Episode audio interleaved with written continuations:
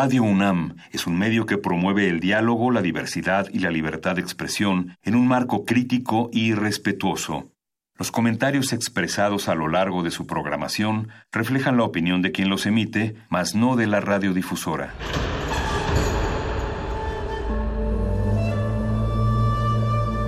Un templo para la apreciación del ser mediante el sonido. mediante el sonido. Para nosotros. El sol sale durante la noche.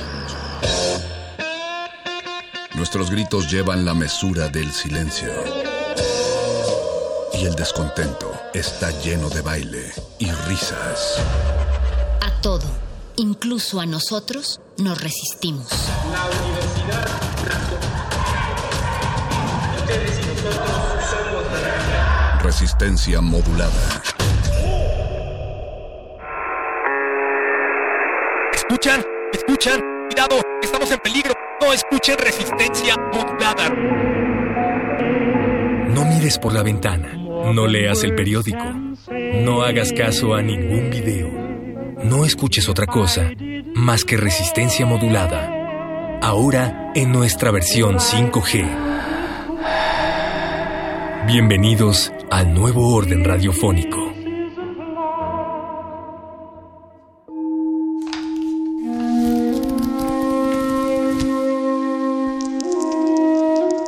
En este sótano la vida es como el Tetris. Si haces algo bien, desaparece. Pero tus errores se acumularán hasta hacerte perder. Hay quien dice que la vida solo te da una oportunidad. Aquí, siempre tendremos otra vida. El calabozo de los vírgenes.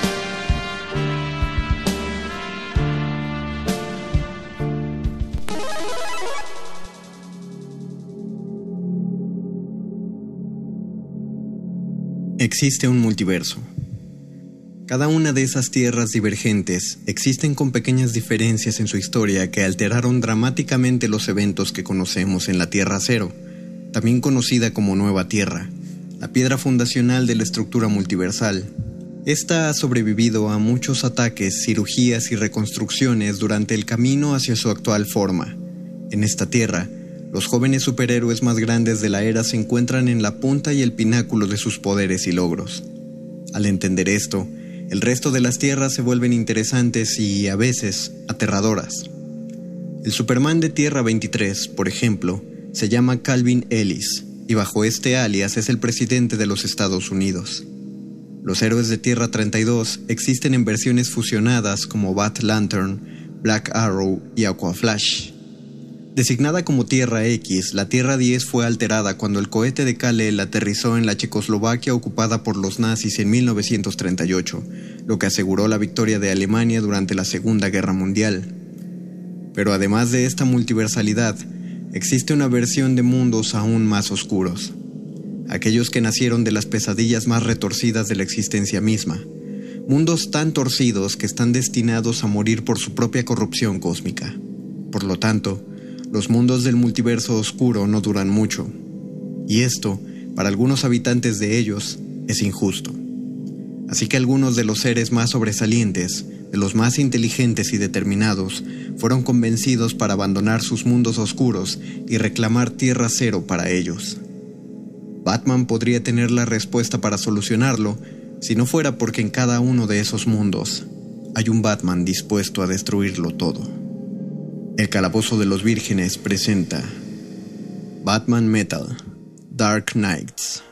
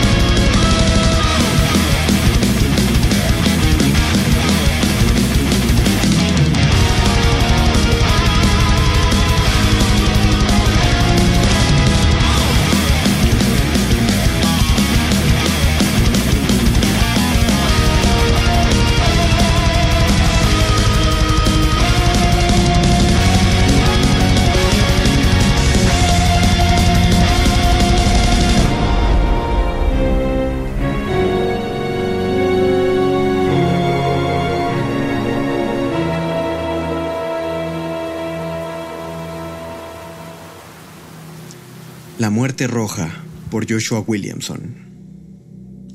Tierra menos 52.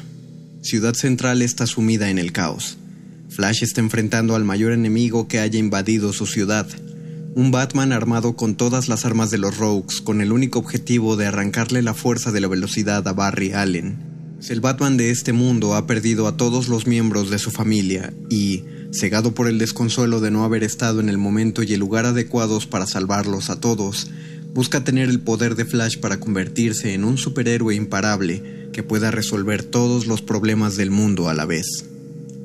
La nobleza de Flash no solo lo pone a salvo de Batman, sino que le impide tomar acciones más violentas contra su amigo.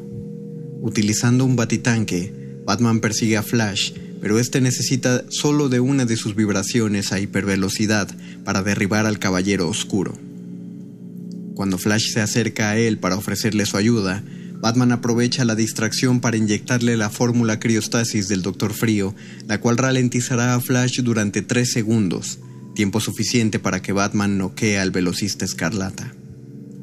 Cuando despierta, Flash está atado al Batimóvil, el cual ha sido modificado con la tecnología de la caminadora cósmica de Flash para absorber la fuerza de la velocidad. Batman acelera, y la fuerza de la velocidad responde.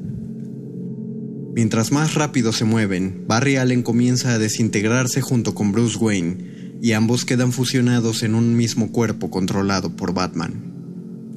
El caos en el mundo no ha cesado, el cielo se ha puesto rojo y la condición de pánico le permite a los criminales de Gotham dar rienda suelta a sus instintos asesinos. Pero ahora Batman tiene el poder para enfrentarlos a todos a la vez, en todos los lugares en los que se encuentren.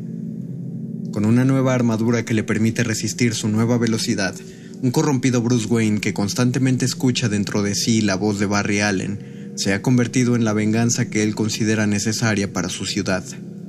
Bajo el nombre de Red Death, el antihéroe se mueve en la forma de murciélagos que vuelan más rápido que la luz. Pero aún con esa velocidad no será capaz de salvar al mundo que se está destruyendo.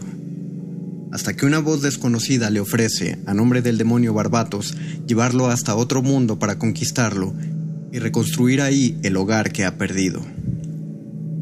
Cuando Red Death llega a la ciudad central de Tierra Cero, este resulta ser demasiado poderoso para Flash el cual debe ser rescatado por Doctor Fate, mientras que el nuevo Batman Escarlata toma posesión de la dinamitada ciudad central, donde el símbolo del murciélago atravesado por un relámpago brilla en un cielo enrojecido.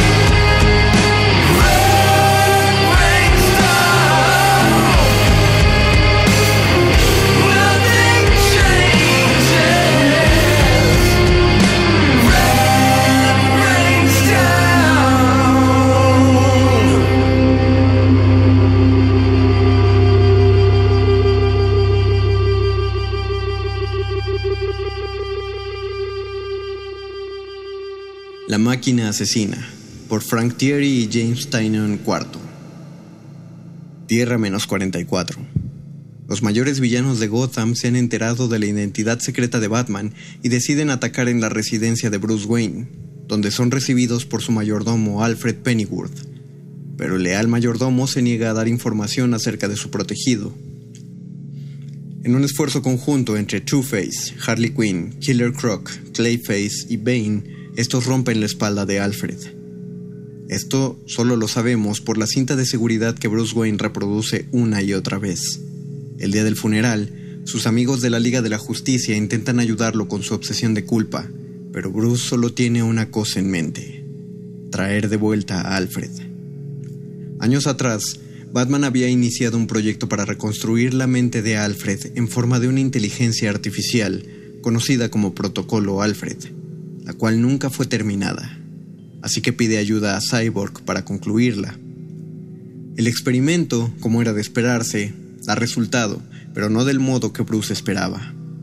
En forma de una inteligencia artificial que funciona con nanotecnología, el protocolo Alfred empieza a aparecer ante todos los enemigos de Batman siguiendo una directriz sencilla, proteger a Bruce Wayne a toda costa.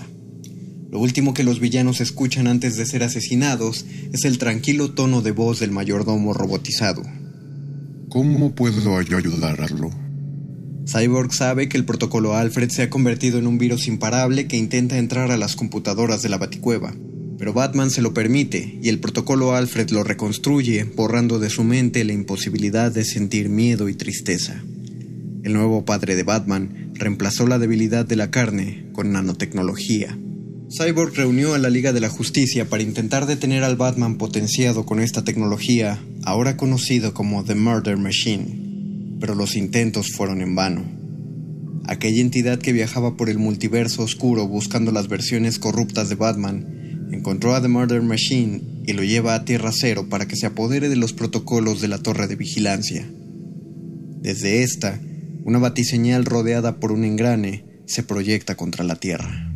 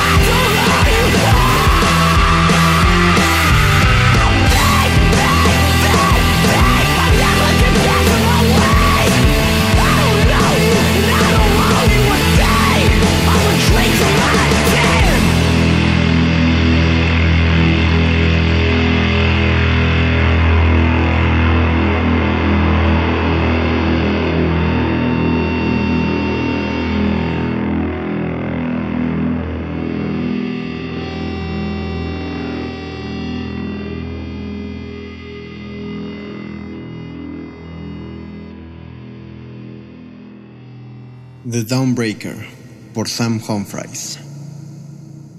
Tierra menos 32. En Gotham, un criminal de poca monta ha asesinado a Thomas y Martha Wayne en frente de su hijo, el joven Bruce Wayne. Después de eso, el muchacho, ahora incapaz de sentir miedo o cualquier cosa similar, echa a correr para encontrar al asesino.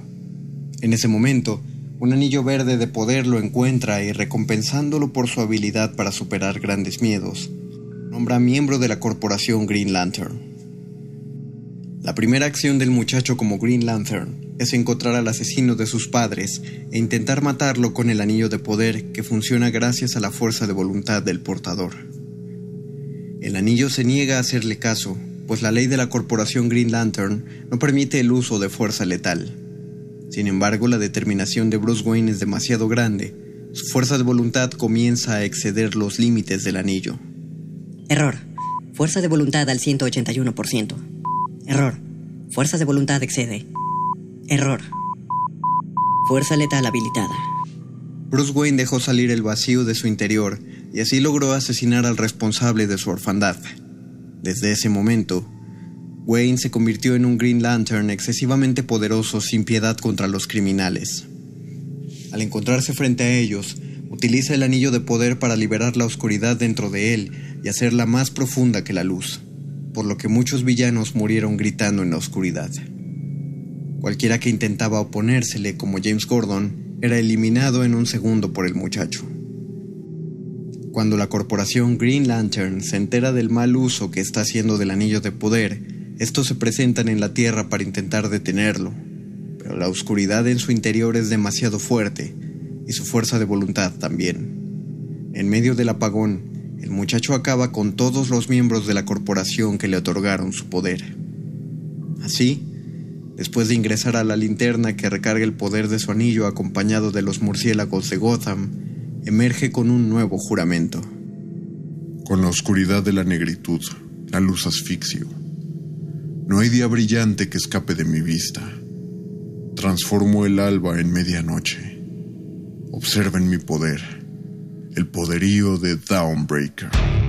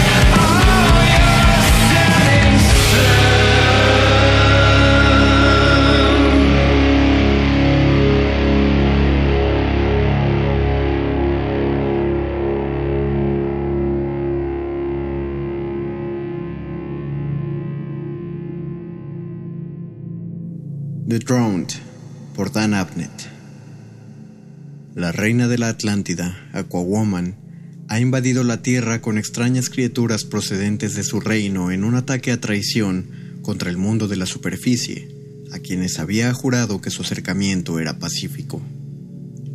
Bryce Wayne, Batwoman, utilizó su tecnología para lanzarse a las profundidades y ponerle fin a la guerra, atravesando a Aquawoman con su propia arma, en espera de que eso terminara la guerra. Pero no funcionó. Represalia, la Atlántida hundió Gotham. Para poder contrarrestar el ataque, Bryce se sometió a distintas cirugías que ella misma coordinó para transformarse en una Atlante, para poder respirar bajo el agua y pelear en las mismas condiciones que los invasores. Así adquirió también curación acelerada, control del agua, y creó en su mundo a las letales criaturas marinas conocidas como Deadwater para reemplazar a todos los gotamitas ahogados en la inundación. Con el tridente de Aquawoman, la Batwoman conocido ahora como Drowned vengó su ciudad y, como las otras versiones corruptas del multiverso oscuro, fue convocada por el emisario de Barbatos para invadir Tierra Cero, donde logró sumergir la bahía Amnistía y establecer su dominio con la batiseñal cruzada por un compás.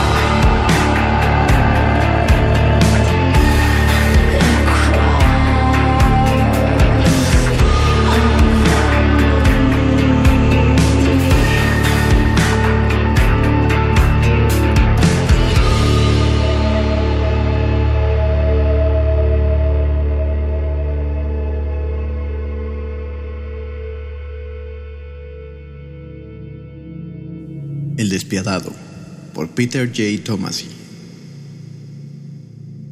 Tierra menos 12. En busca de una última batalla entre el bien y el mal que pusiera fin a ese conflicto eterno, Batman combatió al lado de Wonder Woman en una cruzada para eliminar a Ares, el dios de la guerra, el cual había forjado un nuevo casco capaz de magnificar sus poderes cien veces. Tras dos años en guerra, llegaron al frente donde podrían enfrentarse a Ares y destruir el casco.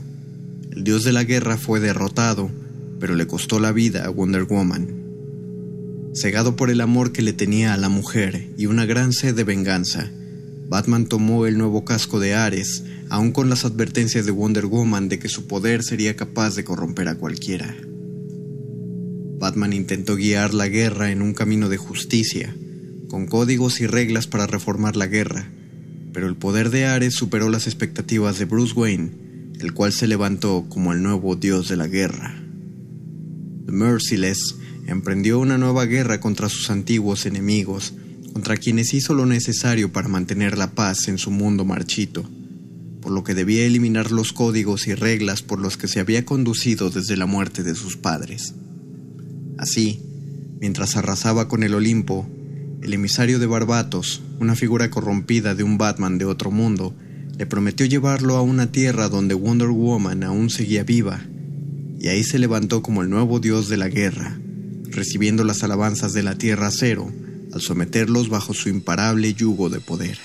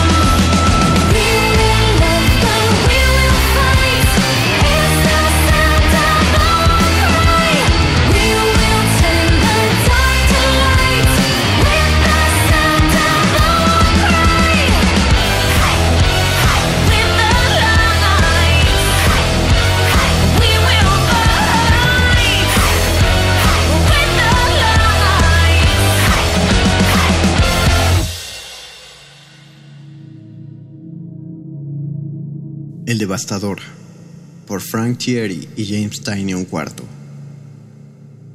Tierra menos uno. Superman enloqueció por causas desconocidas. Batman no pudo descubrir si la causa fue una tormenta solar, una nueva clase de kriptonita u otra entidad que influía sobre su mente. El kryptoniano comenzó a destruir los edificios de Metrópolis por diversión, y cuando mató a Lois Lane, Batman supo que las razones no eran importantes. Debía buscar una manera de destruirlo. Para Superman, eso es un chiste. Todo el tiempo los miembros de la Liga de la Justicia hablan de que Batman sería capaz de vencer a Superman, pero en la batalla es claro que éste puede reducirlo en un instante. Al menos hasta que Batman utiliza su arma secreta. Un virus Doomsday diseñado para convertir a Bruce Wayne en una versión pensante de la criatura que algún día mató a Clark Kent. Pero el pensamiento quedó rápidamente rebasado por el poder. Sin mucho esfuerzo, el Batman Doomsday, conocido como The Devastator, logró matar a Superman. Pero ya era tarde. Metrópolis estaba destruida y su mundo al borde del colapso. Fue en ese momento que otra versión de sí mismo, un Batman más sonriente apareció como un emisario del dios murciélago Barbatos, el cual le promete llevarlo a un mundo donde hay otro Superman, uno que, según él, aún está engañando a todos los habitantes de su mundo pero las cosas se ponen aún peores de lo que se esperaba. El virus Doomsday con el que contagió su propio cuerpo empieza a contagiar a las personas de Tierra Cero, y cada uno de los que entran en contacto con él empiezan a desarrollar una armadura de hueso en el cuerpo y a sentir la ira en su sangre. En poco tiempo, Metrópolis se llena de un ejército de Doomsdays, listos para destruir el mundo.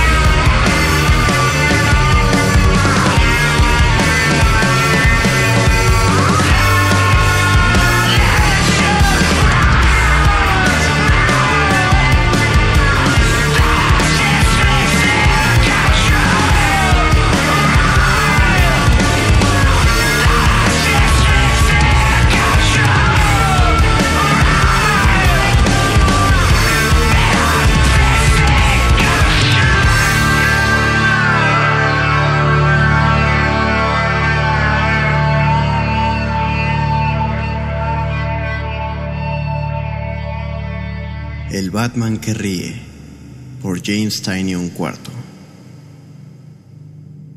Tierra menos 22. Joker finalmente ha puesto en marcha su último plan maestro.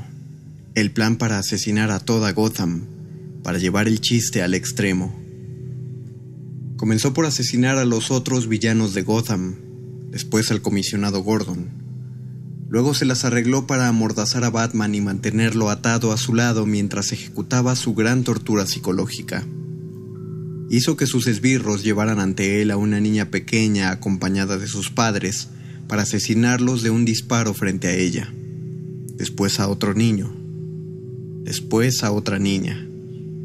Una enorme fila de niños acompañados de sus padres esperaban, amenazados por los secuaces de Joker, a que el príncipe payaso del crimen repitiera el trauma que convirtió a Bruce Wayne en Batman. La ira de este se vuelve incontenible, logra liberarlo y, sin pensarlo, finalmente mata a Joker con sus propias manos. Pero ahí es cuando llega el remate del chiste. Del cuerpo de Joker se libera la toxina de la risa, capaz de contagiar a una sola persona, aquella que esté muy cerca de él, para transformarlo en el siguiente Joker. Esa persona fue Batman. Alertado por la infección, el mejor detective del mundo intenta buscar una forma de arreglar su situación y dejar un plan de emergencia, por lo que convoca a sus allegados, Batgirl, Nightwing, Red Hood y Robin, para informarles de la situación. Ellos son los únicos capaces de detenerlo, y por ello son los primeros en ser asesinados por él. La toxina de Joker hará que Batman mantenga su misma mente ordenada, su misma inteligencia, pero con un núcleo moral corrompido por los ideales criminales de Joker. Así, sin darles tiempo de reaccionar, Batman les dispara a sangre fría.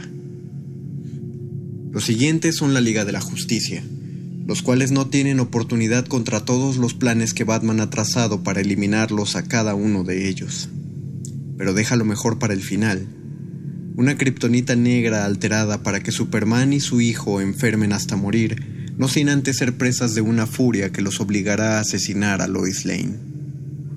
Finalmente, este nuevo Batman adopta a todos los huérfanos creados por Joker durante su tortura y convierte a todos en Robins corrompidos por la misma toxina que, según él, lo ha liberado. Nada pudo detenerlo para esparcir la muerte por su mundo. La maldad de este Batman es tal es elegido por el dios murciélago Barbatos para ejecutar su plan en contra de Tierra Cero. Barbatos me mostró el universo oscuro, volátil y perturbado con horror cósmico. Era hermoso. Vi cuán pequeño había estado pensando. Quedaban incontables mundos por asesinar y un mundo sobre todos ellos, donde Batman vivía. Él, Batman. Barbatos dijo que yo era el arma perfecta para ser desencadenada sobre este mundo, para llevarlo a rastras pateando y gritando hacia la oscuridad. Pero no lo haría solo. ¿Cómo podría cualquier mundo sobrevivir ante entes como nosotros? Ante entes como yo. Ya vienen. Toda pesadilla que este multiverso haya tenido alguna vez. Están armados y listos para la invasión esperando a que la puerta se abra, esperando mi orden. Cuando fui Bruce Wayne, creí que con la suficiente preparación siempre ganaría, pero estaba equivocado. Estaba atrapado en una guerra imposible de ganar, negándome a ver las obvias respuestas que me son tan claras ahora que la victoria está a la vuelta de la esquina. Para ganar, necesitas adaptarte. Y para adaptarte, necesitas ser capaz, con ayuda de la risa, de deshacerte de toda restricción. Todo aquello que te detenga. Verás, un Batman que ríe es un Batman que siempre gana.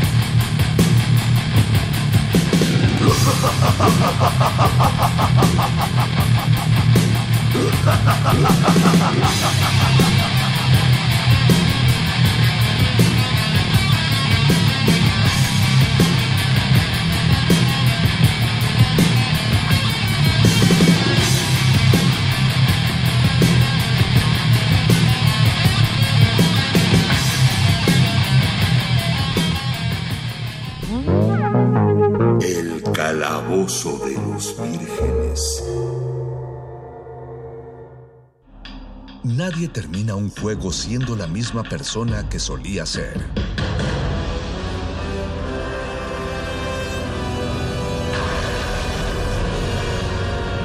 Seamos alguien más.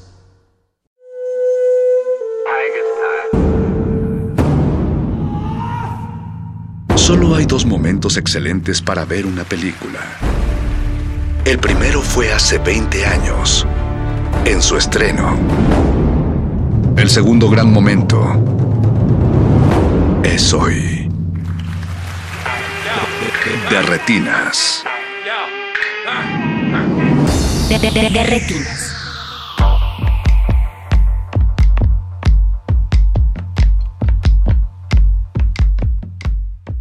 Buenas noches y bienvenidos a su cabina cinematográfica. Esto es de Retinas y mi nombre es Rafael Paz. Y si el reloj lo permite, vamos a estar hablando de cine hasta las 10 de la noche. Este programa se está transmitiendo el 29 de diciembre. Es nuestro especial dedicado al tarot del cine mexicano, que le traen las cartas a algunas de las luminarias de este, pues de nuestro cine durante el 2021. Es la segunda parte del especial.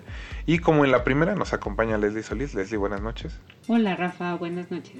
Ya explicamos un poco la semana pasada este, de la baraja y eso. Entonces creo que debemos ir directo. Si alguien tiene duda, eh, pues les recomiendo revisar el programa de la semana pasada. O escribirnos en nuestras redes sociales y También. pues ahí podemos como platicar un poquito de cómo fue este proceso. Rápidamente, pues eh, para los interesados estamos leyendo el tarot de Marsella. Eh, estamos solamente enfocándonos en la carta del porvenir, por lo tanto solo estamos haciendo la lectura de la séptima carta. Conforme eh, pues Rafa va, va sacando el nombre de un tazón que tenemos aquí enfrente con todos los nombres de estas personalidades del cine que nos hicieron llegar a través de redes sociales eh, hace varias semanas. Así es. Eh, preguntamos y ahora sí que nos mandaron algunos amigos nombres y esos son los que están en el tazón. Los estamos sacando uno por uno. Les recuerdo también que este programa lo produjo Mauricio Orduña y que le agradecemos mucho a todo el equipo de la estación de Radio UNAM del 96.1 de FM que hace posible su transmisión. Entonces, bueno, vámonos ya directo al chisme antes de que se nos coma el tiempo.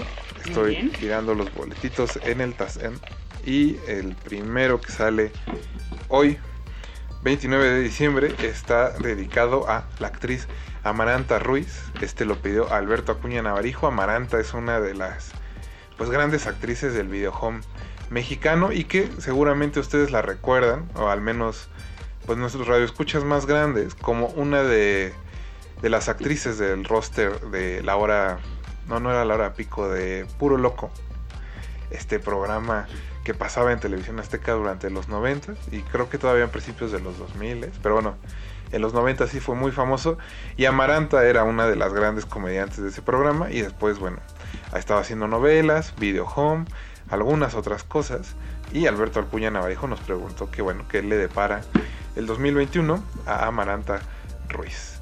Va a ser una lectura, quisiera pensar, interesante porque eh, les, les puedo decir que llevamos un par de años tratando de contactar a Amaranta para que venga al de Retinas, no lo hemos logrado. Entonces quizá este 2021 sí se nos logre. Eh, cuéntanos, Leslie, ¿qué le dice las cartas a Amaranta Ruiz? Bueno, pues para Amaranta, el 2021 trae, eh, en cuanto al porvenir, la carta del 9 de oros, pero el 9 de oros invertido. Ahora, este es un arcano mayor. Vamos a ver si un arcano mayor invertido es eh, pues algo negativo o algo esperanzador. En este caso, pues desgraciadamente para, pues para Amaranta, el 9 euros invertido pues es una amenaza a su seguridad. Eh, hay un poco de peligro, hay un poco de arrebatos, un poco de mala fe, eh, una posible pérdida de amistad importante o de alguna posesión eh, valiosa. Entonces creo que sí podría ser un año complicado para Amaranta el 2021 eh, en cuanto a su porvenir. No se ve que sea un año como eh, pues muy optimista, pero pues creo que en general todos estamos un poco como en esta posición en estos momentos, incluso antes de a días de que termine el 2020 no podemos estar seguros de qué es lo que venga para el 2021. O sea, creo que recuerdo que en 2019 pues digamos, estábamos un, poco ciclados, eh, creo que dábamos por hecho muchas cosas para el 2020 y bueno, pues llega marzo y pues este panorama cambia. Y creo que para muchos, incluida Amaranta, pues creo que esto va a continuar, o sea, no podemos decir que simplemente porque le dimos la vuelta al calendario y entonces ya es primero de enero del 2021, mágicamente pues todo lo que nos ha rodeado eh, este año va a desaparecer creo que todos vamos a tener que lidiar precisamente con un año eh, en donde creo que nuestra seguridad va a seguir eh, amenazada, ¿no? O sea, desde la forma más evidente que es nuestra salud, o sea que tenemos que seguir cuidándonos muchísimo y valorar muchísimo la salud y darle mucha importancia a las medidas de prevención, como por ejemplo a los peligros, a los arrebatos y a las pérdidas, ¿no? O sea, creo que si algo nos enseñó el 2020 es que tenemos que prepararnos para las pérdidas. O sea, eso es un buen consejo. ajá, o sea, yo, si yo pudiera dar un consejo para las personas ahora es, eh, hay que educarnos en la pérdida, o sea, educarnos en lo que representaría una pérdida y al hacer consciente esta pérdida creo que podemos un poquito aprender a disfrutar más el día a día, ¿no? Porque a lo mejor podría ser un poco fatalista decir enfócate en la pérdida, pero creo que si le damos como el peso que como sociedad habíamos estado negando a la pérdida, creo que podemos eh, valorar un poquito cada día, ¿no? Y, pues un poquito como dicen nuestros amigos de Alcohólicos Anónimos y de Alanon, un saludo a todos ellos, a estos grupos, pues un día a la vez. Simplemente así es como vamos a poder sobrevivir este 2021. Pues le mandamos un abrazo fuerte a Amaranta y que ojalá nos pueda visitar. Si alguien la conoce y escucha este programa, dígale sí, para que la queremos recibir y platicar de sus películas. Eh, pues Leslie, sigamos con esta tirada de cartas. Estoy sacando otro papelito del tazón. Este es para Luis, ah, para Luisa Pardo, que es una de nuestras actrices mexicanas.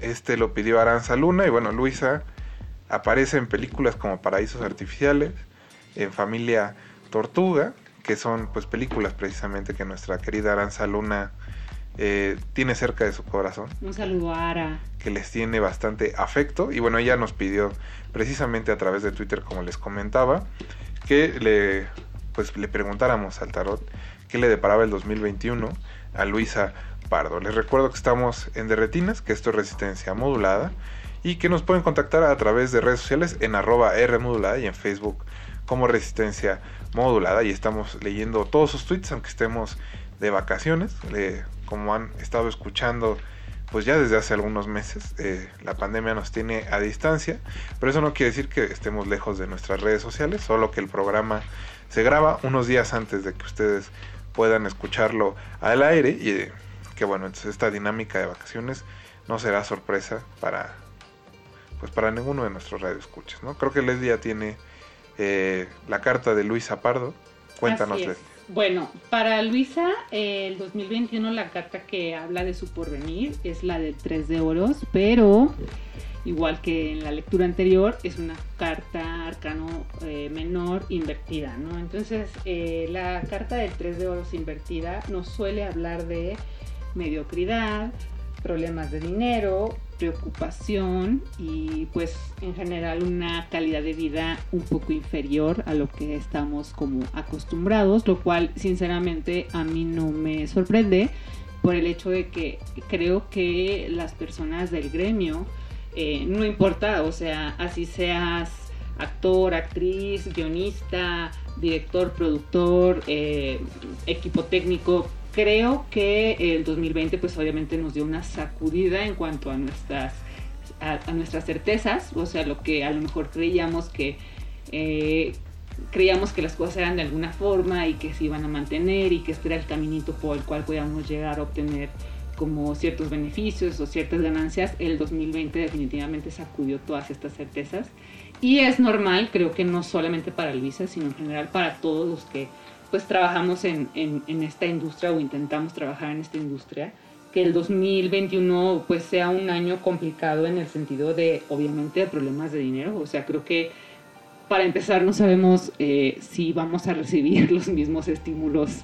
Eh, digamos, federales o del gobierno, eh, y sin estos estímulos, pues simplemente como, pues como muchas personas lo, lo han manifestado este año 2020, sin estos estímulos se, se, nos detiene una industria que no solo mantiene al director o a la actriz que ves ahí en el espectacular, sino que sino que mantiene a, a, cientos y miles de personas detrás de una película, una producción, una serie, lo que sea, ¿no? Entonces, eh, pues creo que para todos va a ser un año complicado en cuanto a dinero, menos para los que no, obviamente, pero digamos que los que sí vivimos como al día en esta industria, pues sí creo que va a ser un año complicado, no solo para Luisa. Y pues obviamente esta preocupación sobre la mediocridad y la calidad inferior, pues también tiene mucho que ver con la forma en la que a lo mejor están distribuidos los recursos. Desgraciadamente el que no tengamos como acceso a recursos eh, federales o a recursos, eh, digamos, generales, hace que solamente cierto tipo de personas, cierto tipo de productores, cierto tipo de directores puedan seguir creando. Y entonces, pues desgraciadamente no es por mala fe, pero pues siempre cuando un círculo creativo se, se, se reduce tanto, pues las obras suelen ser, comienzan a ser un poquito repetitivas, un poquito mediocres, eh, y pues creo que eso podría ser algo que podría pasar con el cine mexicano, en donde pues vamos a ver más de lo mismo porque solamente más de lo mismo es lo que tiene dinero, ¿no? Y, y, todas las otras voces o expresiones o puntos de vista pues van a estar un poquito más limitados. Pues esa es la suerte de Luisa Pardo que pidió Aranza Luna, nuestra querida Aranza que le mandamos un saludo. Y a Dominga. En este segundo eh, especial del tarot del cine mexicano. Vamos a ir a una pausa musical y regresamos para ver qué nos dicen las cartas. No se despeguen, están en Derretinas. Derretinas. de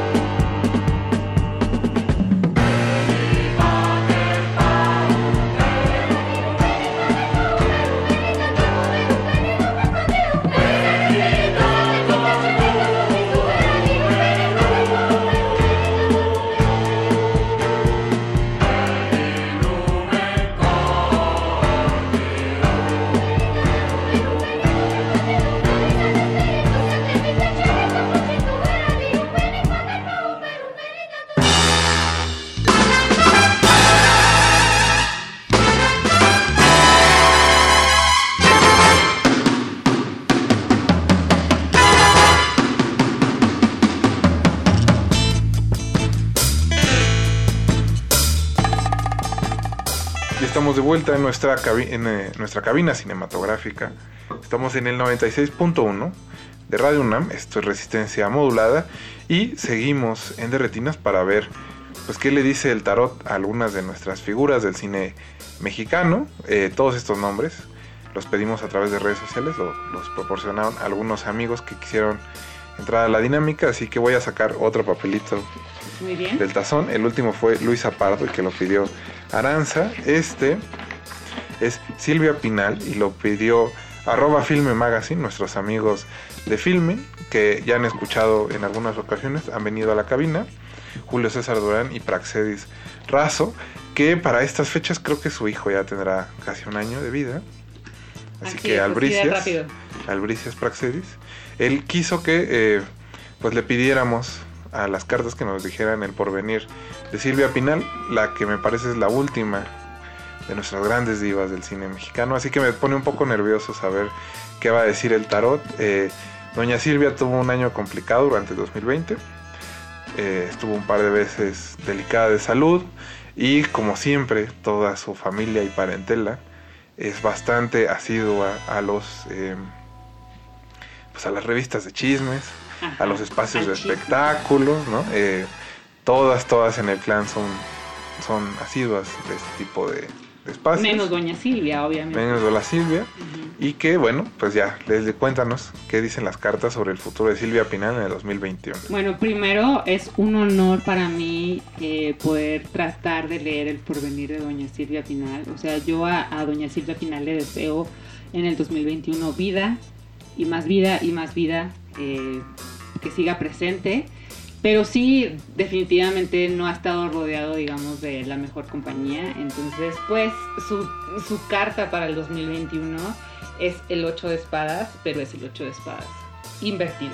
El 8 de espadas invertido nos habla definitivamente de una traición que viene del pasado. Nos habla de dificultad, nos habla de depresión, nos habla de intranquilidad y me duele muchísimo decir esto, pero nos habla de fatalidad.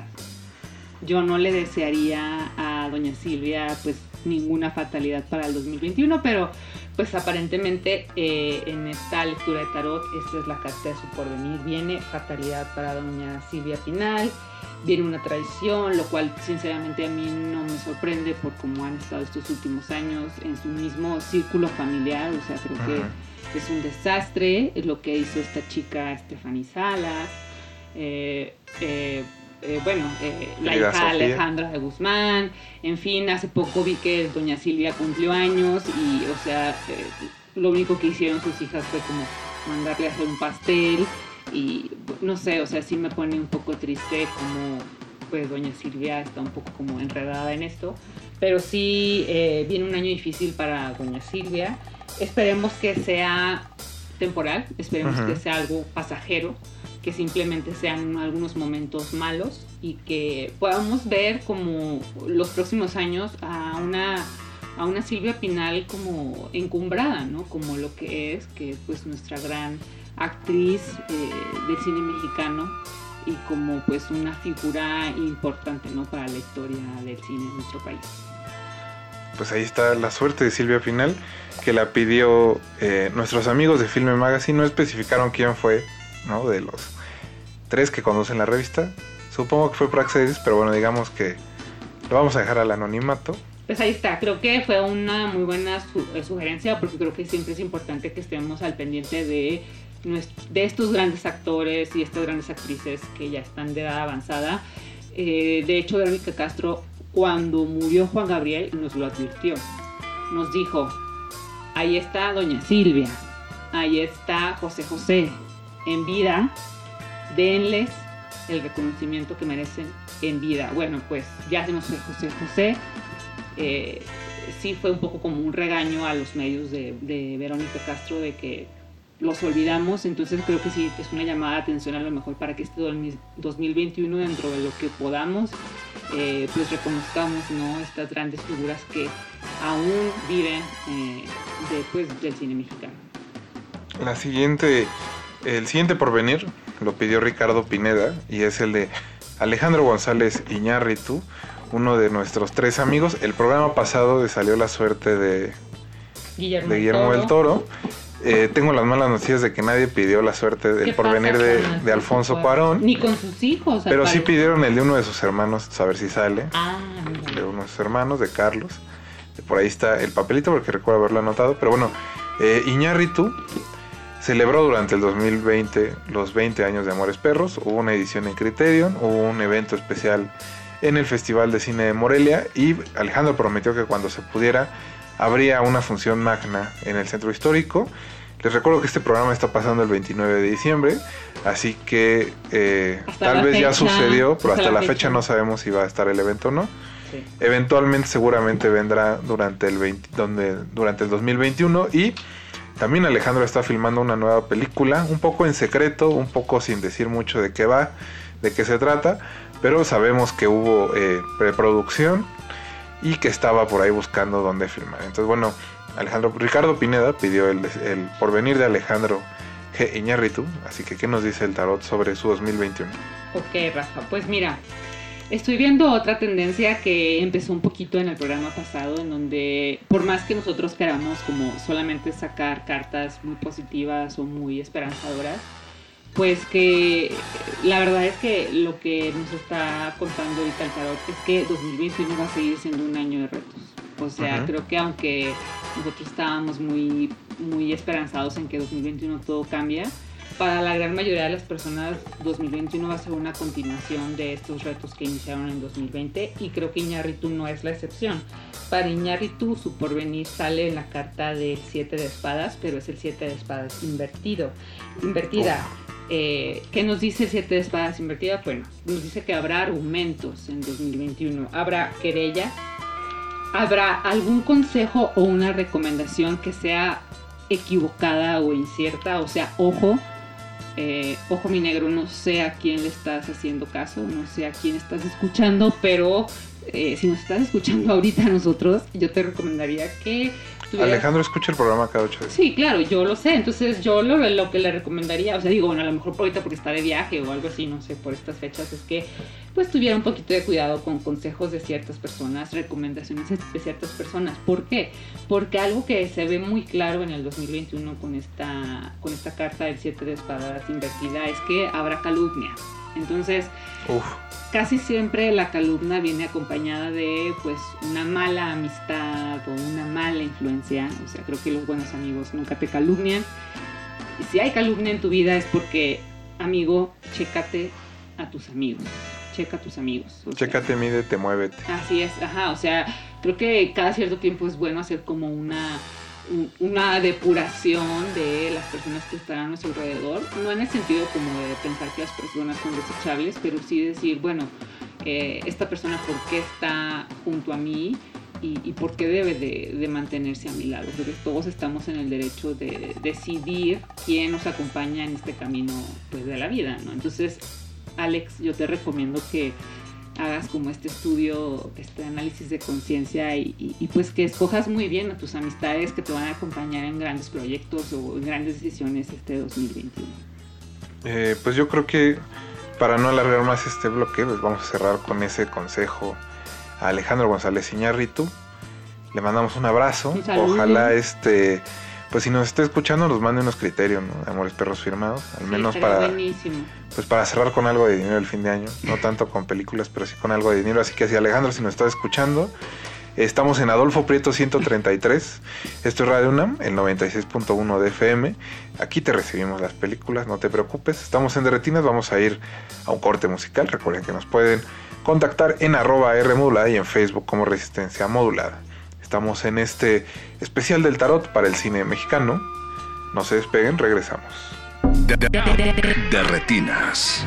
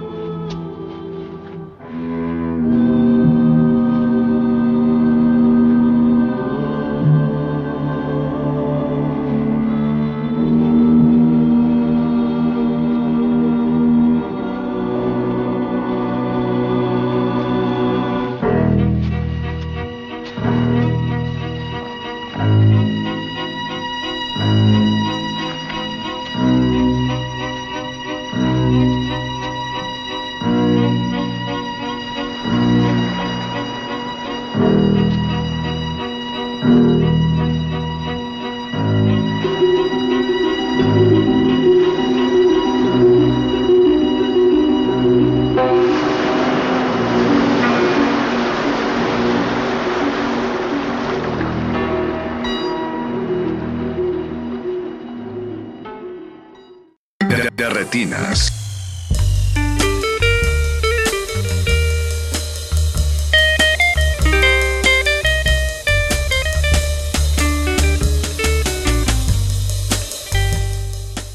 estamos de vuelta en su cabina cinematográfica, esto es de retinas, y desde la semana pasada estamos pues viendo qué le depara el porvenir a algunas figuras del cine mexicano. Pedimos a través de Twitter nombres, ustedes los mandaron y son los que hemos estado escuchando, los tengo enfrente en un tazón, de ahí saco un papelito y de ahí Leslie Solís nos cuenta qué le depara el porvenir a nuestras figuras del cine mexicano. Antes de cortar, eh, escuchamos el porvenir de Alejandro González Iñárritu que pidió Ricardo Pineda, así que voy a sacar otro papelito.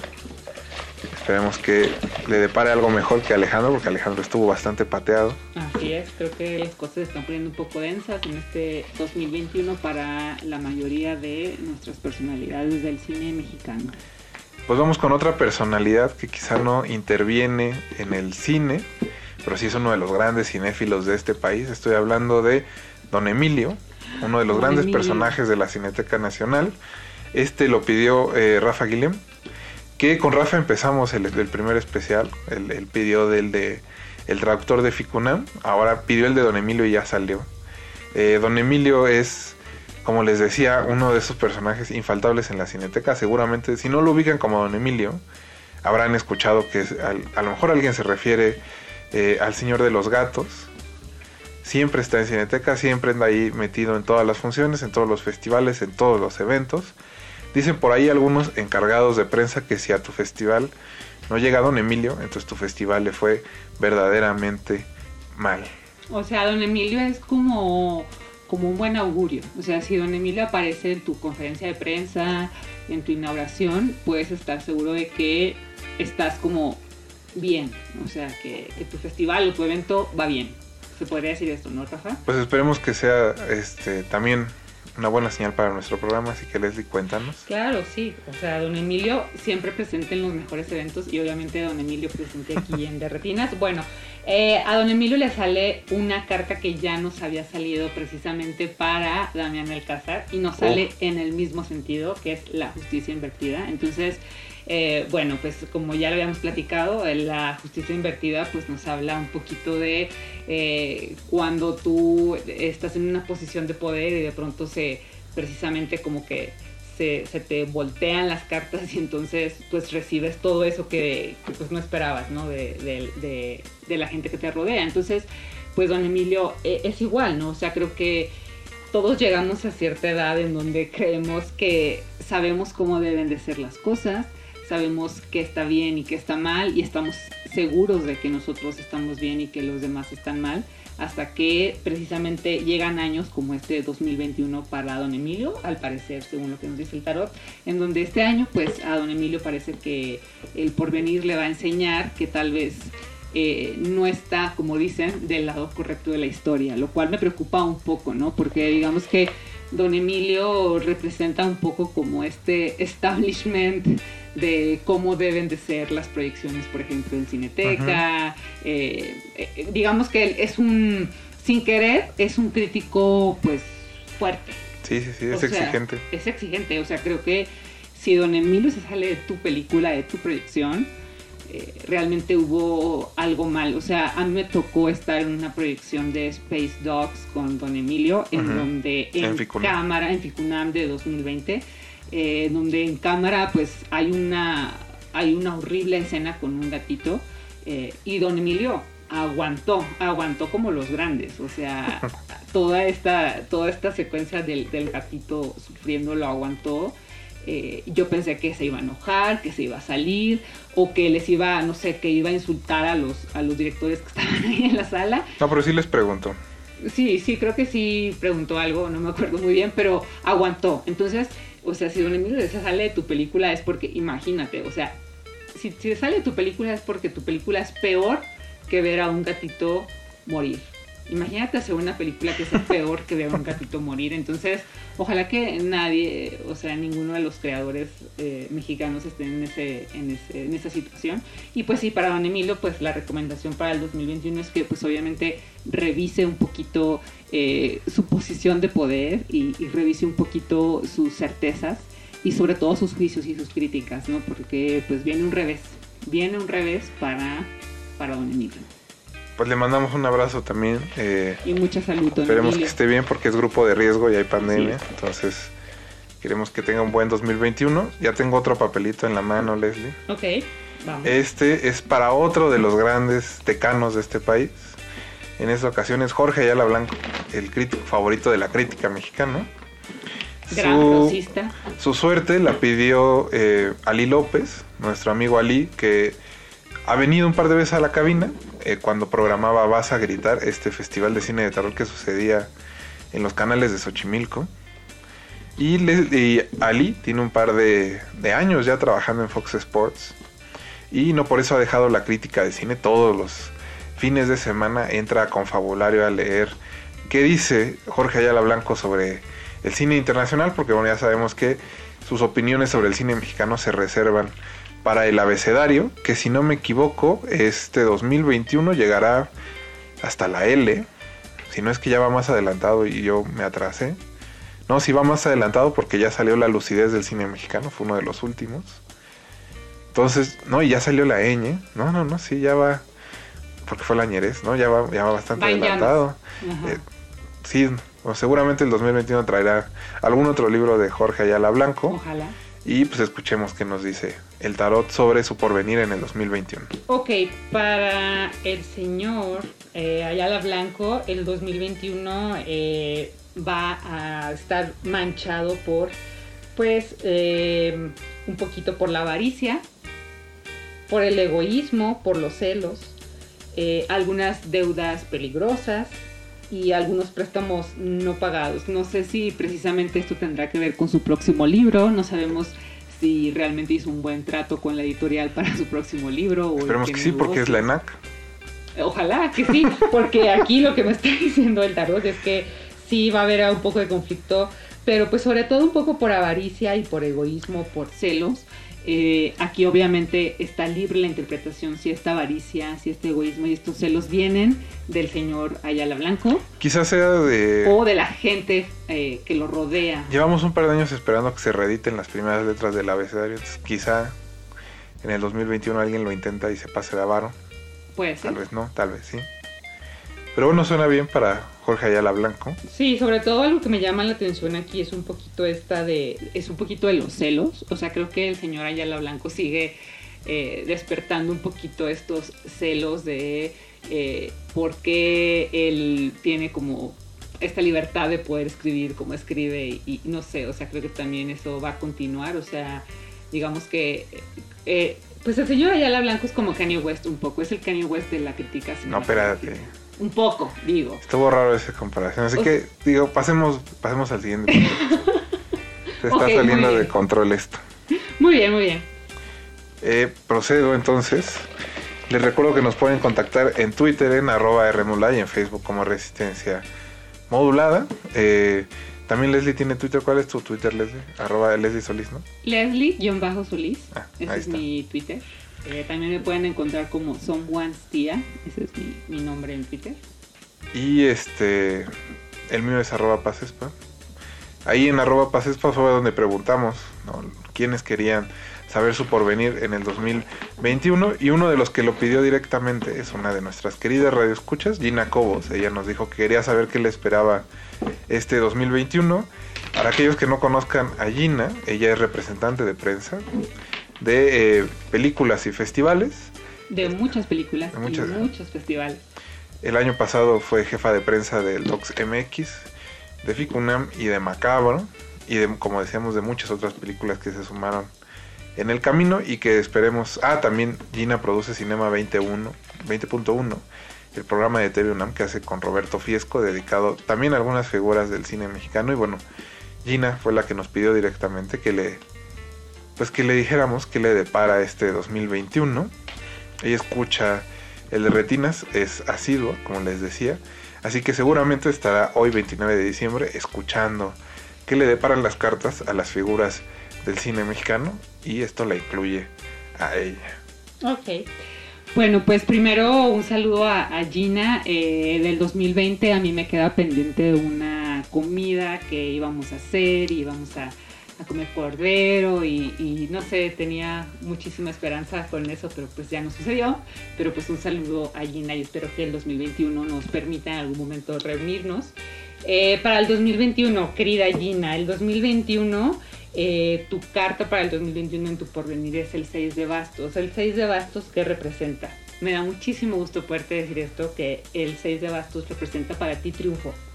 Representa buenas noticias, un gran avance, expectativas y deseos realizados. Lo cual, o sea, sinceramente no sé cómo...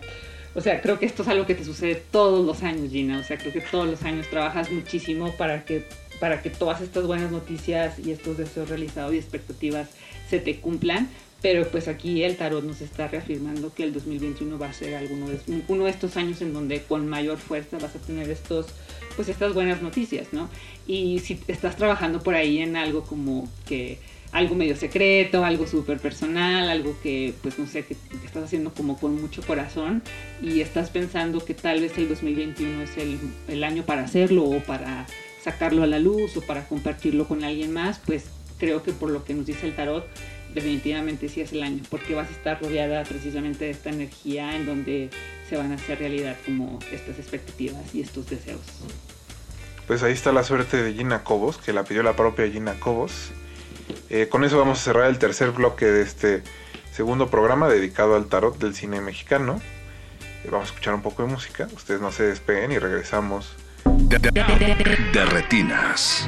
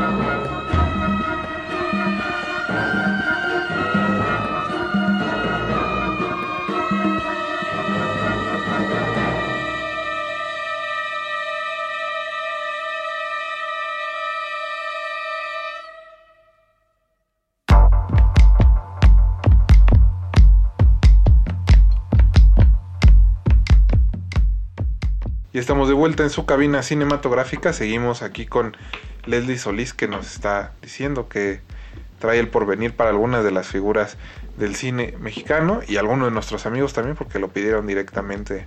Como les decía, en Twitter ustedes nos pueden contactar a través de arroba Rmodulay y en Facebook como Resistencia Modulada. Este es el último bloque del segundo especial que dedicamos al tarot y con esto se cierran nuestras vacaciones en realidad Así que Leslie, ¿qué te parece si seguimos? Ajá, y el año, porque es 29 de diciembre, tienes razón.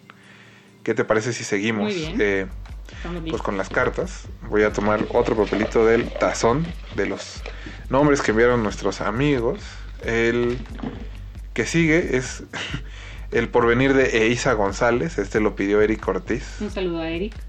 Un saludo a Eric, que es eh, pues fundador de Cinema Inferno, este sitio dedicado al cine de terror y de género. Ya han escuchado a Eric en diversas ocasiones. La última vez hablamos del Night Stream Fest aquí en Derretinas. También en, durante este 2020 nos acompañó con un especial dedicado a Ennio Morricone, que falleció por ahí de junio, si mal no me equivoco. Y bueno, Eric es fan de Eisa porque salió en Baby Driver con esta película de Edward Wright que tuvo que suspender su nueva producción hasta el 2021. Para Eric, que le interesa mucho saber qué va a pasar con Isa González en el 2021, pues le tengo muy buenas noticias porque para Isa sale la eh, carta del 9 de oros. El 9 de oros eh, normalmente eh, representa realización, discernimiento, previsión, seguridad, prudencia y bienestar. O sea, creo que este, este próximo año para Isa González va a ser muy bueno en el sentido de que la vamos a ver como, como muy concentrada haciendo lo suyo, que es pues triunfar en Hollywood. Eh, participar con grandes actores y, con grandes directores y pues sobre todo sorprendernos pues a todos acá en México de lo lejos que ha llegado y pues como te decía este hace un momento también pues sorprendiéndonos en la alfombra roja porque siempre es espectacular. Bueno, entonces voy a tomar otro papelito. Muy bien. Para cerrar, faltan todavía dos. Eh, ah, mira. Piden que se eh, saber qué le depara el 2021 a Carlos Cuarón, hermano de Alfonso Cuarón este lo pidió un amigo de Aguascalientes que quiere saber eh, pues qué le tiene el futuro a Carlos Cuarón, que habrá para él, además de regaños de Alfonso, porque al parecer es un hombre muy exigente Alfonso y a todo mundo tiene ahí. Bueno, pues eh, yo ya tengo aquí lista su carta. Ah, bueno, antes de eso, eh, Carlos acaba de presentar en Morelia Amalgama, que fue una de las películas peor recibidas del pasado Festival de Cine de Morelia. Nosotros no la vimos, pero hubo, creo que no hubo un solo comentario positivo de Amalgama. Qué mal. Así que bueno, ¿qué le depara el, el 2021 a Carlos Cuarón? Bueno, eh, para el 2021 Carlos tiene en su porvenir a la templanza, pero invertida. La templanza, pues recordemos, es un arcano mayor. Eh, pero invertido, ¿qué nos, eh, nos dice? Eh, pues nos habla de discordia, nos habla de conflicto, nos habla de hostilidad, impaciencia, esterilidad y de frustración. Entonces, pues creo que tal vez el 2021 pues va a seguir siendo un poco un trago amargo para Carlos Cuarón.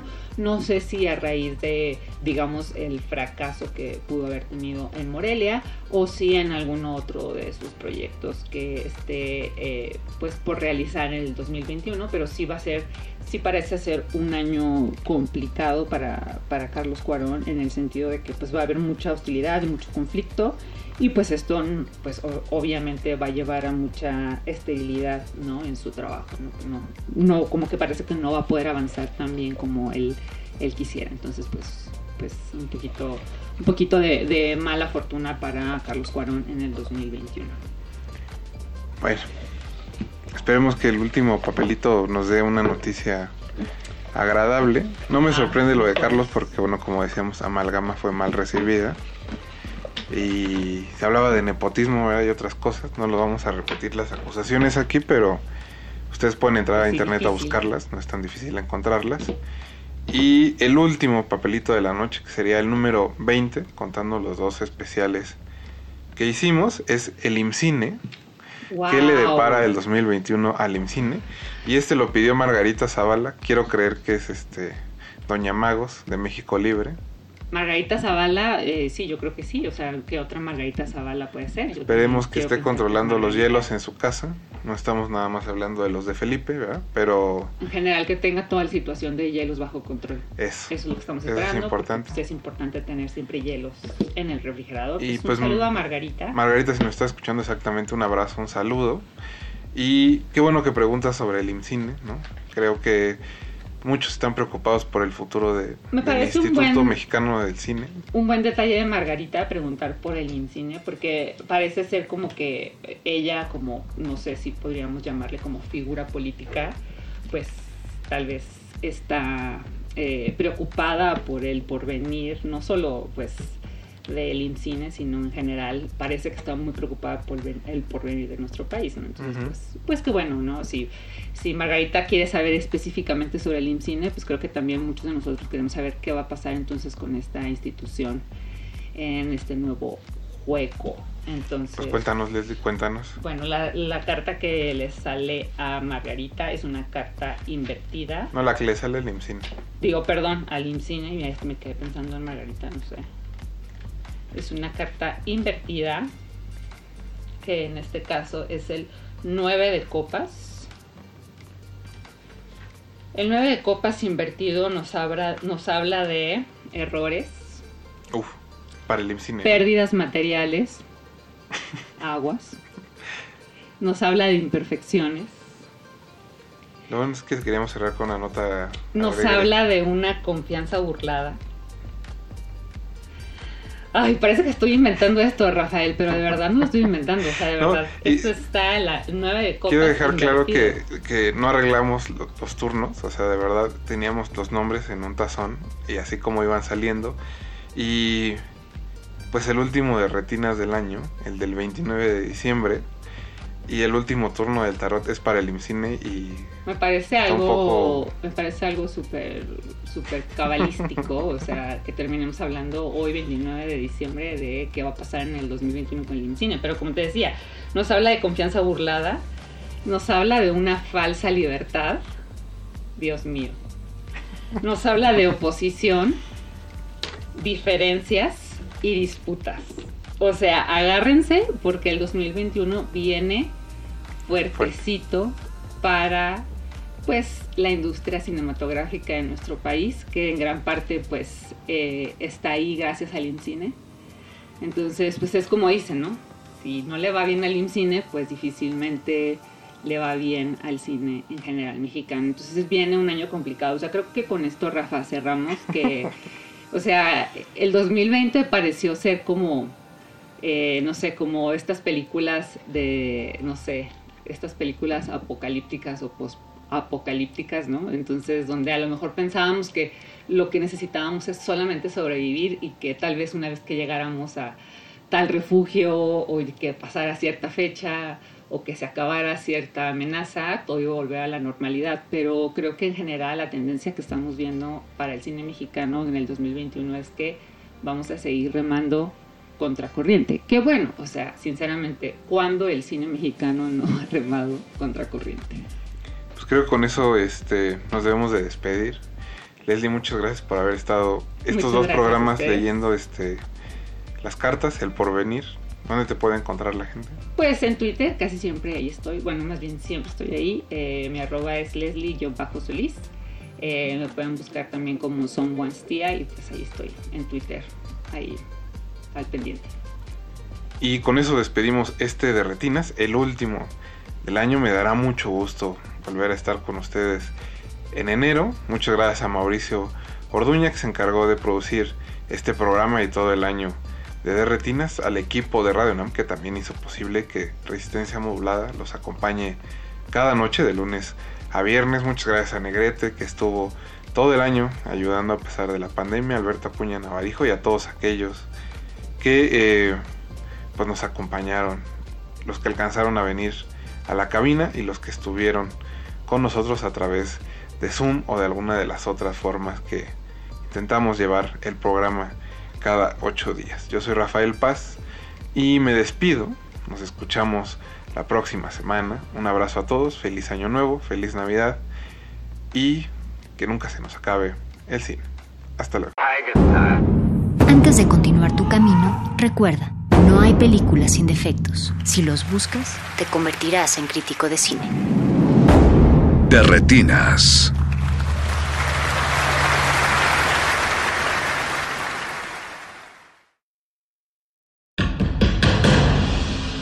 Como dijo el sabio Playlist Zoo, el viaje de las mil canciones empieza siempre con la primera reproducción.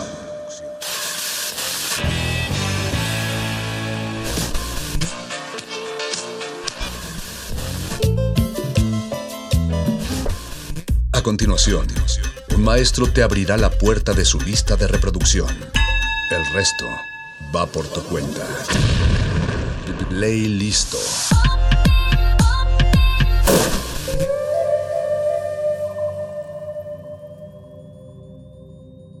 Y bueno, estamos aquí en Playlisto, sintonizando y haciendo una serie a distancia. Seguimos manteniendo eh, las precauciones de vida. Y el día de hoy está conmigo eh, a distancia, pero siempre cerca también Cristian Mendoza. Con Cristian Mendoza hemos tenido ya algunos playlists en el pasado y su selección, eh, debo confesar, para mí es una de las de las que siempre me dejan que aprender, siempre me parece que, que vienen equilibradas y con algo de, de jiribilla. Y bueno, con Cristian Mendoza tenemos además la fortuna de tener una, alianza, una colaboración con la revista Arquine. Eh, y pues sin más preámbulo, eh, presento a Cristian. Hola Cristian, ¿cómo estás? ¿Cómo has llevado estos meses? Eh, ¿Qué has pensado? ¿Cómo te has sentido? ¿Y con qué nos vamos a arrancar la noche?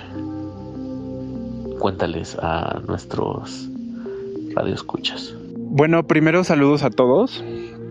Saludos a los radioescuchas de Radio UNAM y de la Resistencia Modulada, que por cierto cumple seis años, todo un sexenio de hacer radio de vanguardia, radio de altura. Estoy muy agradecido porque me hayan vuelto a invitar a este programa de Playlisto. Es un programa que me divierte muchísimo y pues para un nerd como yo siempre es padre hablar de sus aficiones y obsesiones. Suena, suena sangrón, ciertamente, pero, pero no por eso deja de ser verdad. Respecto a la cuarentena, soy, yo creo, de esa minoría que puede resguardarse en, en casa, que puede seguir trabajando a distancia y que incluso de cuando en cuando puede salir a que le dé el aire a un pequeño jardín. Pero aún con todo el privilegio que eso significa, no dejan de ser días, no deja de ser este un tiempo bastante extraño. Los días parecieran ser siempre el mismo. Eh, antes distinguíamos con mayor facilidad los lunes de los martes, o al menos yo distinguía con mayor facilidad los lunes de los martes, pero ahora parece que los días son, son siempre el mismo. Es como o un perpetuo lunes o un perpetuo domingo, como un estatismo ahí extraño en el que uno siempre está repitiendo la misma rutina, en el que siempre, en el que uno sigue haciendo lo que hacía, lo que podía hacer en exteriores aunque ahora en el espacio de, en, un espacio doméstico, en el espacio de una casa. Lo cual pues sí me lleva a pensar en el sonido, en la música y en el arte que consumimos en general, ¿no? Pareciéramos estar de acuerdo que hoy más que nunca necesitamos las películas, los libros, la música, pero pareciera no tanto que porque vamos a prestarle atención como, como si lo hacemos cuando vamos a un concierto, cuando vamos al cine, que es todo un ritual. Eh, ahora más bien pareciera que, que todos estos, este, que todos estos artefactos culturales están al servicio de tranquilizarnos y de que permanezcan al fondo un poco, que uno le pone play a la serie o, que uno se pone a escuchar música como para distraer los pensamientos, como para no sentirnos tan encerrados. Y creo que en realidad, aún con todo el ritual que, que significaba ir a experimentar comunitariamente la cultura, creo que en realidad podría decirse que siempre fueron actividades que si bien nos legitimaban, por supuesto, o sea, no, no hay que ser deshonestos con uno mismo, hay escenas, nos gusta el mame y yo creo que siempre la música y, siempre el cine y siempre los libros de alguna manera fueron esos, esos, esos espacios que, que, más bien de alguna manera llenaron esos espacios en los que no estábamos haciendo, en los que no estábamos trabajando, por ejemplo alguna manera fueron como, como pequeñas terapias que nos hacían olvidarnos de, de la rutina y hoy más y hoy nos ayudan a olvidarnos pues de una pandemia de, de proporciones bíblicas. Eh, lo cual me lleva a, a, a pensar en, en, qué clase de género musical podría más que tranquilizarnos más que hacer que nuestros pensamientos se vayan a otro lugar qué género musical podría ayudarnos a reflexionar sobre esta repetición constante que, que estamos viviendo, sobre este lunes o domingo perpetuo, sobre esta rutina pues es, eh, tiene que eh, la tenemos que cumplir de una manera todavía más disciplinada porque no no podemos salir de casa. Y yo creo que es el, el, el, el minimalismo en todas sus variantes. El drone por ejemplo el noise que es un extremo es un extremo de, del minimalismo, ciertamente. Estas capas de sonido, estos muros de sonido este, saturados es una forma de, de, de ser minimal, de, reducir a ciertos recursos al sonido. Y también porque implican repetición, porque implica estar escuchando lo mismo, con sí con variaciones, sí con, con matices, obviamente, pero son géneros que, que, de alguna manera se sostienen en, el recurso de la repetición. Y me gustaría empezar esta noche con una pieza de, de, William Byrd, un músico renacentista, me parece, que, mmm, escribió una obra para clavecín que se llama Las campanas. Y es obviamente sobre el sonido de las campanas. Se sostiene en un ostinato, una base de bajo basada solo en do re que se repite y se repite y se repite a lo largo de, de, de, toda la pieza y que sin embargo entre, entre, entre cada vez que, que transcurre un do re eh, hay una, hay una ligera variación sobre este sonido de las campanas que, que, está presente, que está constante a lo, largo, a lo largo de toda esta pieza. Antes de los relojes, además, las campanas marcaban el tiempo y marcaban el tiempo sacro y el tiempo profano. O sea, daban la hora para que todo el mundo se enterara que era mediodía, pero también eh, marcaban el momento en, pues, de la misa, ¿no? Ahora me parece muy pertinente hablar sobre campanas y sobre tiempo y sobre sonidos que se repiten eh, en, estos, en estos días en los que el tiempo no es lo que, lo que antes pensábamos. Eh, las campanas de William Byrd, ojalá, ojalá la disfruten.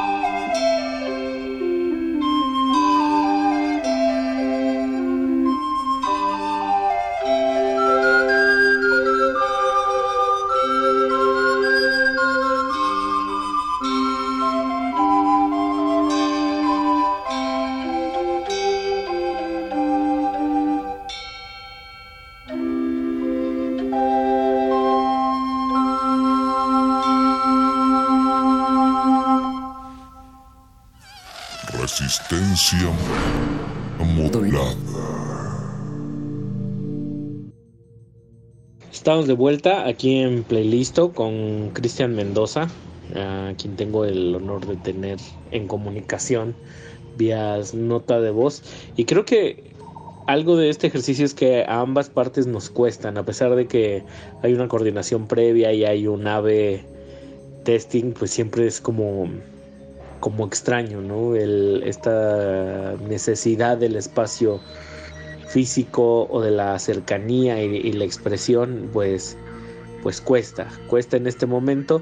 Y nos fuimos, a, abrimos la noche con William Byrd, con una canción muy bella. ¿Cómo descubriste a, William Byrd, querido Cristian? Y muchas gracias por las palabras con las que abrimos. Es, un honor eh, provocar y tener este tipo de respuestas y de ecos. Eh, ¿cómo, ¿Cómo lo descubriste? Y me gustaría también saber de ti un poco como esta búsqueda, yo sé que eres una persona que está devorando música todo el tiempo también y creo que eso es algo que tenemos en común. ¿Dónde buscas habitualmente? Eh, ¿Ha cambiado un poco tu forma de escuchar y descubrir música en estos días? Eh, y sobre todo, ¿qué has descubierto nuevo que nos pudieras compartir? Definitivamente cuesta, cuesta la distancia, sobre todo cuando se trata de hacer algo tan lindo como armar una lista de canciones y piezas y poder comentarlas en, en cabina. Pero vaya, este es, este es un esfuerzo colectivo que todos tenemos que hacer, todos debemos cuidarnos, evitar más contagios y más caídos por esta pandemia que definitivamente nos agarró completamente con la guardia baja. nadie sabía qué es lo que iba a ocurrir y de hecho nadie sabe muy bien qué es lo que está ocurriendo. Pero bueno, para distraernos de, la tristeza global por el COVID-19, eh, conocí esta pieza de William Byrd por recomendación de mi novio, Daniel Ortega, clavecinista, pero fue una recomendación específica. Eh, yo, como ya te conté, eh, eh, he estado completamente obsesionado estos días por el minimalismo y por las variaciones que existen dentro del género, por las variaciones sonoras que existen dentro del género. Y le pregunté si en la música eh, barroca o, renacentista, cuando el clavecín era un instrumento usual, em, el recurso de la repetición se había utilizado y resulta que sí, como pudimos escuchar con las campanas de, William Byrd. No, el siglo XX no es tan vanguardista como a veces, como a veces se cuenta. Una de las cosas que no puedo dejar de hacer es escuchar música, eh, saber que, podría ser interesante eh, y reciente, por ejemplo, o sea, que, que, de nuevo se está haciendo y que para mí resulte interesante, por supuesto, esta, esta lista de canciones que estamos aquí transmitiendo es completamente hecha de semi-subjetividad. Y vaya, también están los, los músicos. Eh, siempre procuro seguir a los músicos que, me gustan, que, me interesan en Instagram y siempre también están recomendando.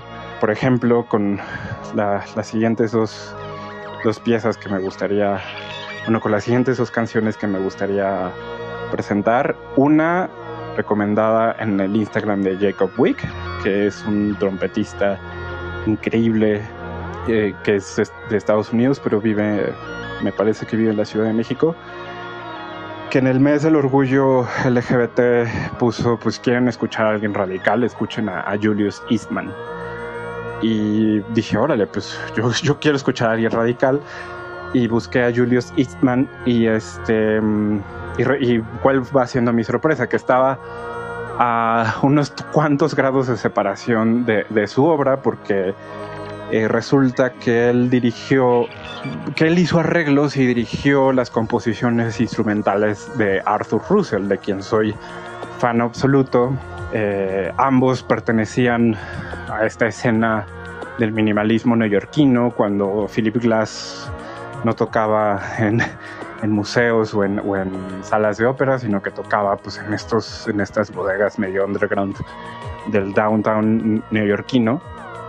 Y resulta que es esta, músico de, racializado, gay, completamente... Em, a mí, a mí sí me resultó mucho más arrojado que lo que, que, lo que esta banda estaba haciendo.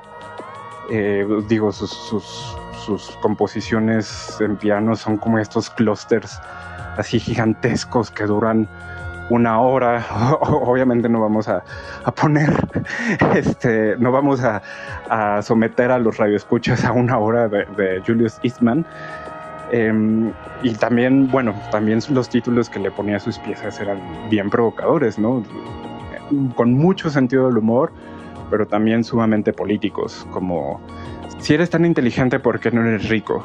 Así se llama uno, una, de, una de sus piezas y otra se llama Gay, Guerrilla, por ejemplo, y la que yo quisiera que escucháramos se llama Evil Nigger, como negro malvado, y con la N-word que, que, que sería muy incorrecta, que si era incorrecta en los 60, hoy, hoy por hoy sería más incorrecta, aun cuando la pronunciara Julius Eastman, y ejecutada por nada más y nada menos que Devonte Hines. No sé si lo, si lo pronuncié bien, pero bueno, es quien, em, quien tiene el, proyecto de Blood Orange y que cuando no está haciendo este, este pop eh, con nostalgia retro eh, sumamente fino, está tocando piezas de, de Julius Eastman. Em, ah, me parece que ejecutó eh, recientemente Evil Nigger, un, un extracto de Evil Nigger, pues es lo que me gustaría, con lo que me gustaría que continuáramos.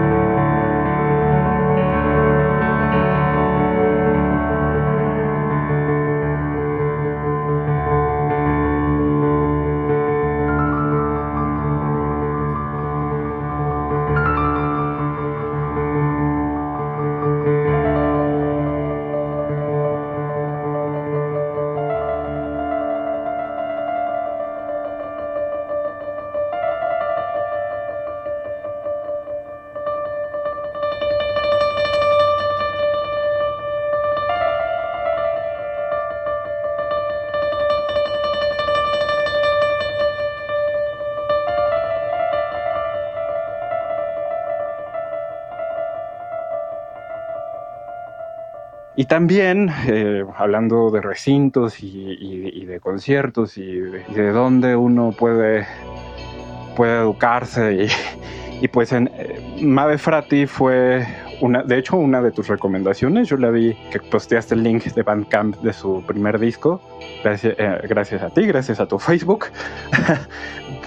que es este, no sé si amigo, colaboradora, no, no tengo el gusto de conocerla, pues de toda esta escena de, de noiseros, de, artistas sonoros de, pues de la Ciudad de México, como Concepción Huerta, con quien acaba de presentar un, pues un, concierto en la Casa del Lago que me encantó. El concierto creo que todavía lo pueden, todavía está guardado en, la página de la Casa, de Casa del Lagos y, y acaba ella acaba de sacar un disco que se llama Planos para Construcción, que es un disco completamente pandémico. este, hecho vía remota, eh, con, pues, con una diversidad de colaboradores muy interesante, pero con un, pues, con un concepto muy, pues que me pareció muy, muy padre, que ella buscaba personas que trabajaran con texto, pero que no necesariamente escribieran letras, sino que el texto formara parte del sonido. O sea, que, el sonido no quedara atrás de, las letras, de las palabras, sino que las letras y el sonido fueran compartiendo el mismo espacio y fueran y tuvieran casi casi una relación de simetría.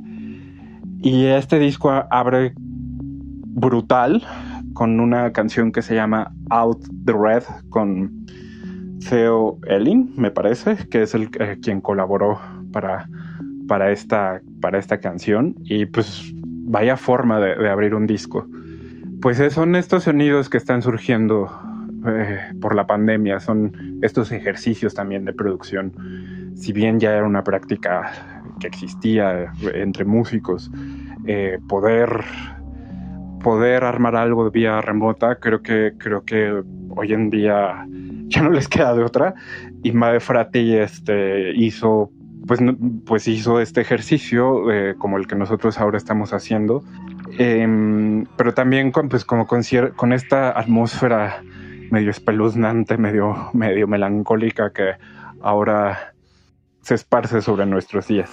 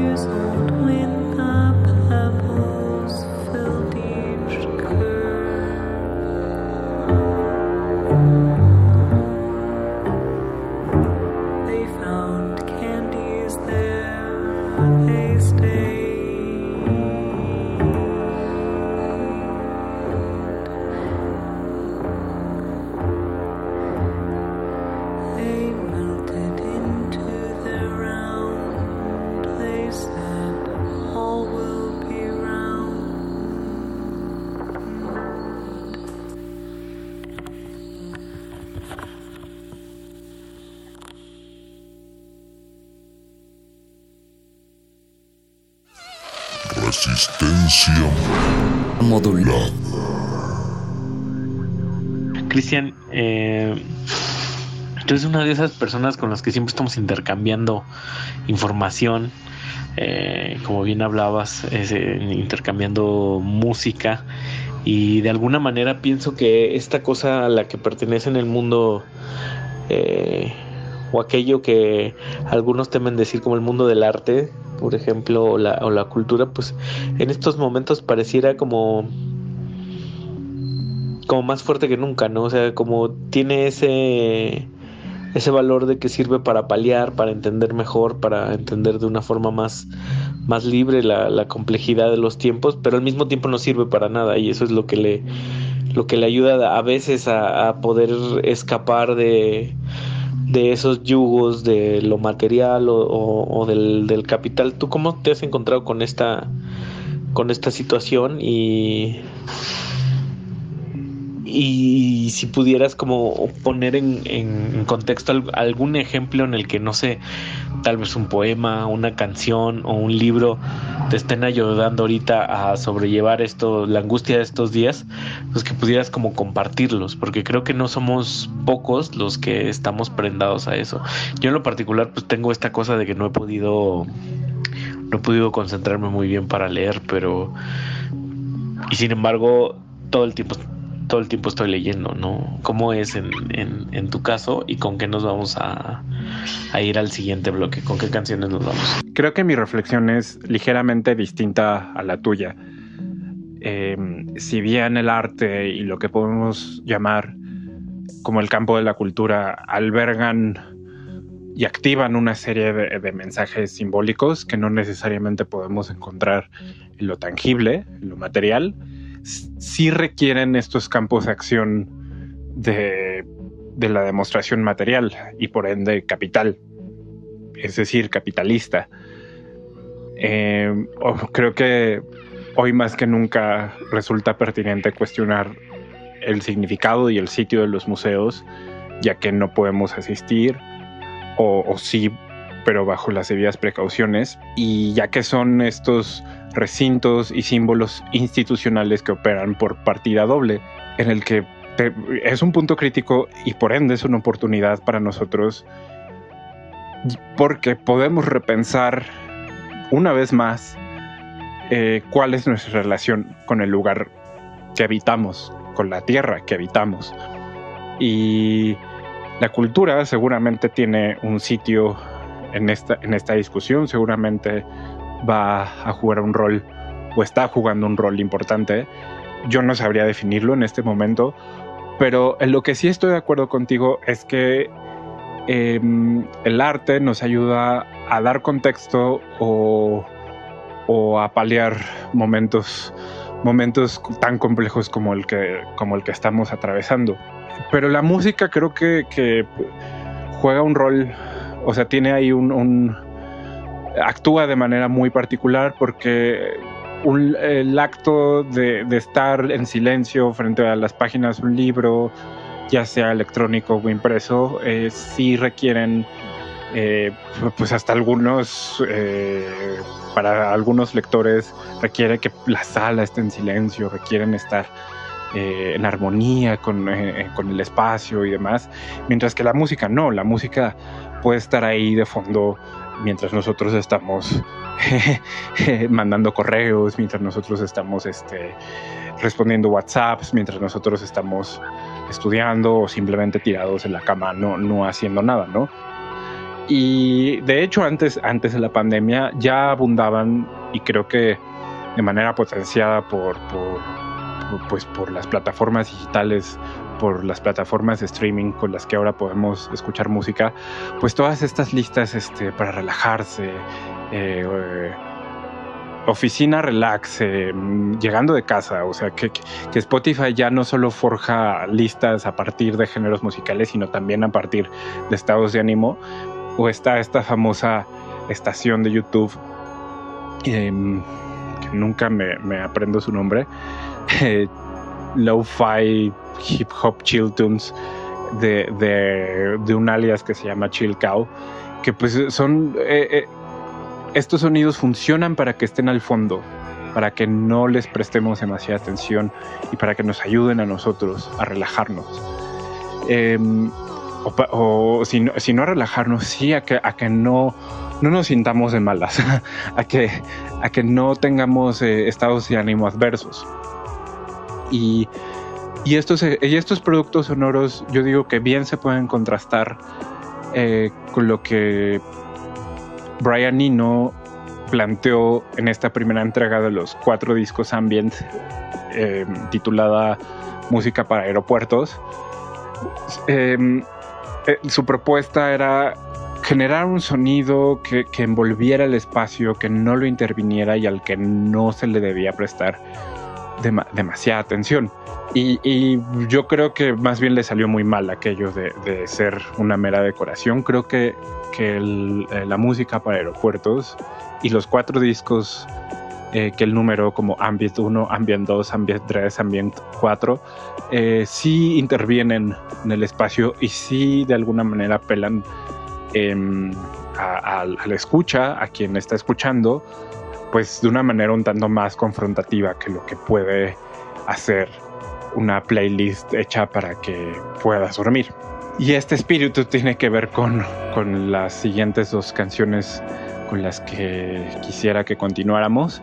Una es Melancolía 13 de William Basinski y extraída de, su disco Melancolía. Eh, Basinski yo lo pienso más como un editor que como un músico, porque él, no compone directamente, no, no interviene sobre, sobre un instrumento, sino que tiene un archivo de cintas que va acumulando, que ha ido acumulando a lo largo del tiempo, las recorta, este, las altera, las manipula em, para que para forjar obras, eh, discos con, con una unidad, con un sentido.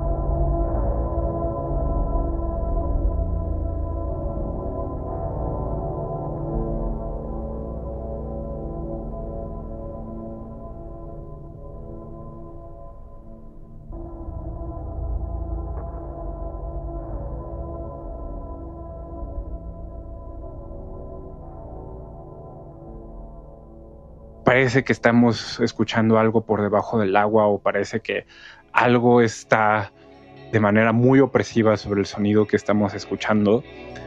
Parece ser que todo lo que está pasando es muy relajante y sin embargo no, por, porque, porque hay como una interferencia ya a lo lejos que de, alguna manera contamina el sonido. Y la otra canción es Limerence de Yves Tumor, eh, que está incluida en, esta recopilación Mono No Aware, que, para mí recoge lo mejor del, del ambient y del drone y del minimalismo contemporáneo.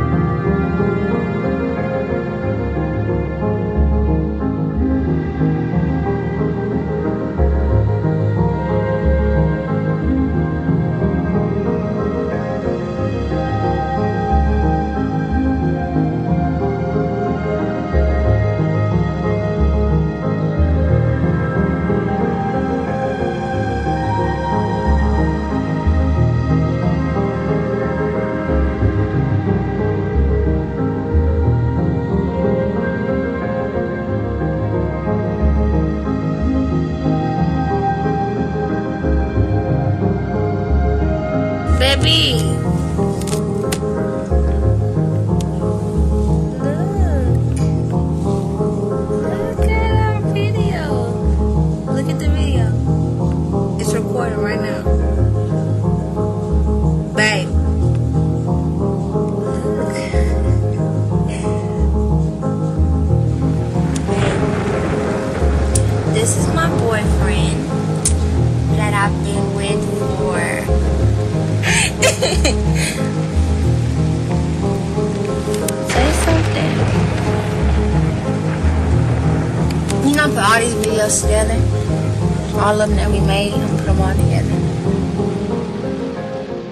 Estamos aquí en la parte final de Playlisto, un playlisto con Cristian Mendoza que disfruté mucho eh, con una selección bastante puntual. Cristian, esta es tu casa y cuando quieras volvemos a hacer este ejercicio y espero que el próximo playlist que tengamos juntos sea frente a frente y pues como estas ocasiones son atípicas y especiales, pues tiene que caer todo el peso de un cerrojo de oro sobre ti. ¿Con qué nos vamos a despedir? Vaya responsabilidad la que recae sobre mi persona. No, pues fue un honor haber estado contigo nuevamente, haber estado en Radio y en la Resistencia Modulada. Eh, me gustaría terminar con Deep Blue Day de Brian Eno. Eh, ahora que lo mencionaba, pues eh, estas ideas suyas fueron bien importantes para mucha de la música, pues tanto popular como académica, por hacer esa distinción que pues no sé qué tan funcional siga siendo hoy en día, pero pues vaya, para, para no dejar la distinción, pues sí, Brian Eno es una, una figura bien importante. Muchas gracias, nos vemos y abrazos a todos.